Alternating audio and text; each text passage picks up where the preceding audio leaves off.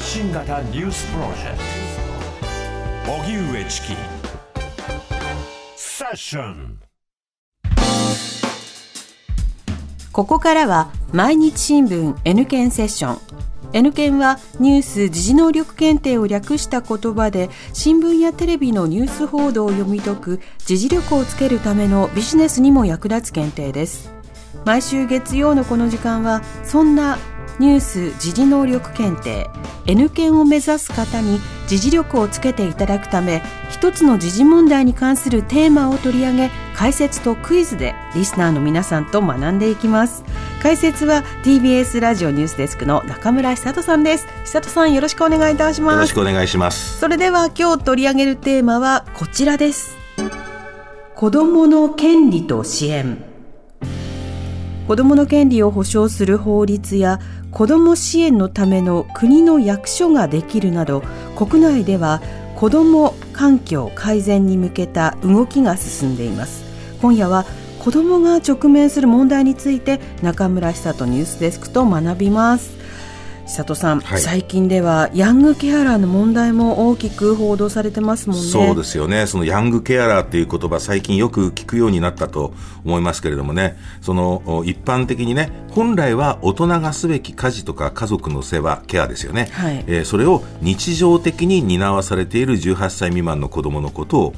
ヤングケアラーというふうに呼ぶわけですね、はい、でまあ、家事とかね家族のお世話っていうのは昔だったらお手伝いなんていうようなことがありましたけれどもちょっと今お母さん手が離せないからちょっと手伝ってくれる。お父さんのこれちょっと手伝ってくれるっていうだけじゃなくて、もう日常的にそういうね、はい、お父さんお母さんの世話というかもう含めてやらされている子どもたちのことですよね、だからその障害とか病気がある家族の代わりに料理とか洗濯をするというのは日常的、えー、他の家族が働きに行っている間に高齢の家族の介護であったり幼い兄弟の世話をしたりというのもこれも日常的にやっているという子どもたちのこと。まあ、あの高齢化が進んでね、介護が必要なお年寄りが増える一方で、核家族化によって家族の中で介護などを担える人手が減っていると、まあ、こういうことが背景にあるわけですよね。うん、昔からもう存在していたわけですけれども、はい、ヤングケアラー。特に最近、この名付けがされて、存在、そして支援の必要性知られるようになりましたよね。そうなんですよね。だから、ちょっとしたお手伝いっていうのではなくて、え、そこまでっていう状況が本当知られるようになってきたということなんですよね。はい、そう思います。で、子供というのは心とか体が発達して、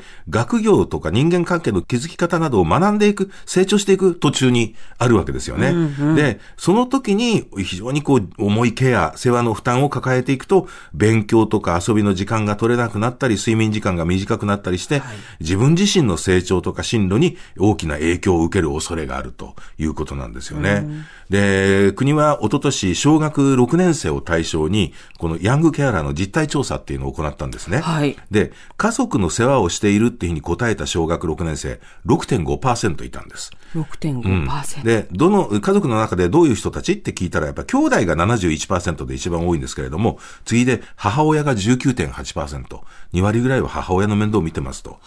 で、その、じゃあ、父母、お父さんお母さんの世話をしてますって答えた人に、えお父さんお母さんの状態ってどうなのって聞いたら、わからないって答えた人が33.3%で最も多かったんですよね。はい。小学6年生ですから、ある程度認識はね、もうしてくるような年齢になってもまだこういう状態。だから、病気とか障害が、あまあ、その、両親とかにあっても、その子供と話していなければ子供自身もよくわからない、うん、どうしていいのかっていうのはわからないという状況況なわけですよね。うんうん、で、その、そういう子供たちに、じゃあ、学校とか大人にどういうことしてもらいたいですかって尋ねたら、特にないって答えたのが50.9%。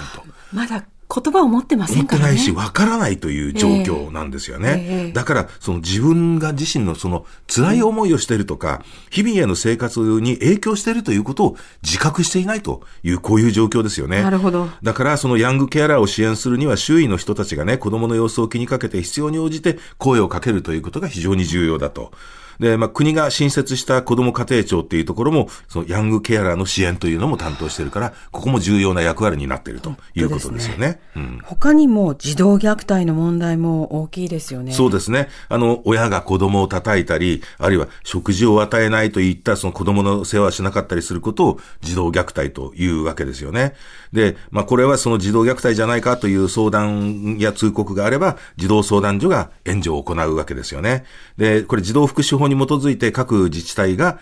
設けている行政機関なんですね、児童相談所っていうのは。2022年度にこの児童相談所が対応した件数っていうのは、21万9170件。えーこれは虐待じゃないかということで児童相談所が対応した件数ですけども、はい32年連続で増えていて過去最多なんですね。で、どこからの通告とか通知かっていうのが一番多かったかっていうのは警察。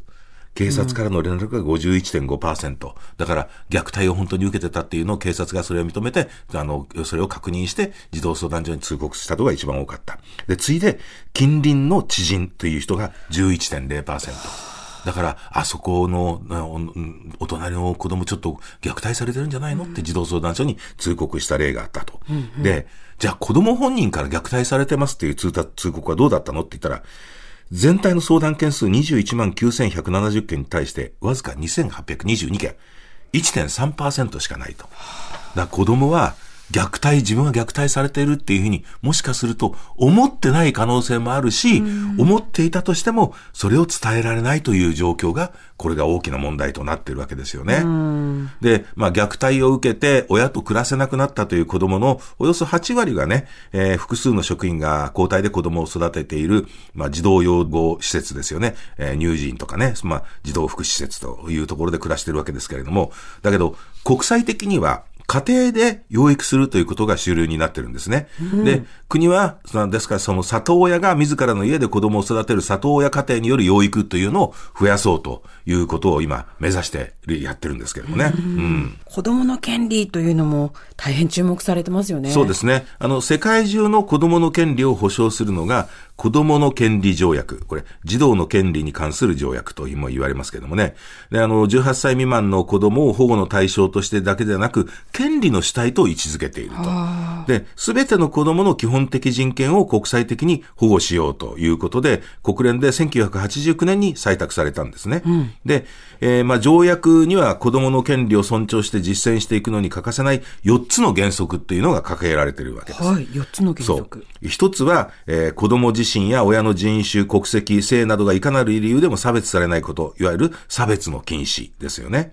で、二つ目、子供にとって最もいいことは何かを第一に考えること。まあ、子供の最善の利益ということですね。から三つ目は、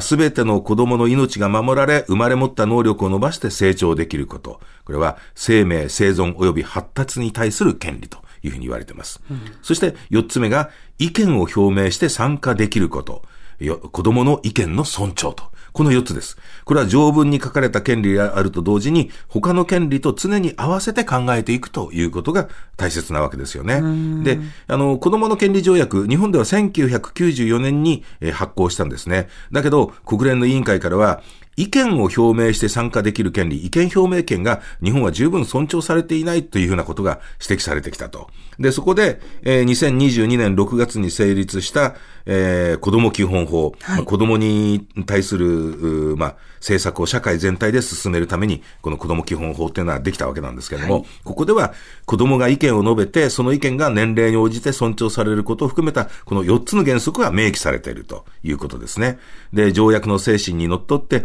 子供の権利を擁護し、えー条約の原則を踏まえて、子供の政策を進めようということになってるんですが、これはお題目にね、過ぎないっていうふうに言われないように、きちんとそういう施策を進めていかなきゃいけないということですよね。本当切に願います、思います。さあ、それではここでニュース時事能力問題です。えー子供を取り巻く環境について正しい説明を次の4つの中から1つ選んでください。はい正しいものですね正しいもの。はいはい。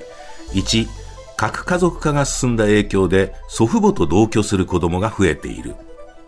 2、不登校の小中学生の数は年々減っている。3、地域の子供にボランティアらが無料や定額で食事を提供する活動は認定こども園と呼ばれる。4、家族の介護や世話を日常的にしている子供はヤングケアラーと呼ばれる今日も簡単ですね。はい。さあ、それではシンキングタイムスタートです。はい。リスナーの皆さん一緒に考えましょう。えー、子供を取り巻く環境について正しい説明を次の4つの中から1つ選んでください。1、核家族化が進んだ影響で祖父母と同居する子供が増えている。2、不登校の小中学生の数は年々減っている。3地域の子どもにボランティアらが無料や定額で食事を提供する活動は認定こども園と呼ばれる4家族の介護や世話を日常的にしている子どもはヤングケアラーと呼ばれる。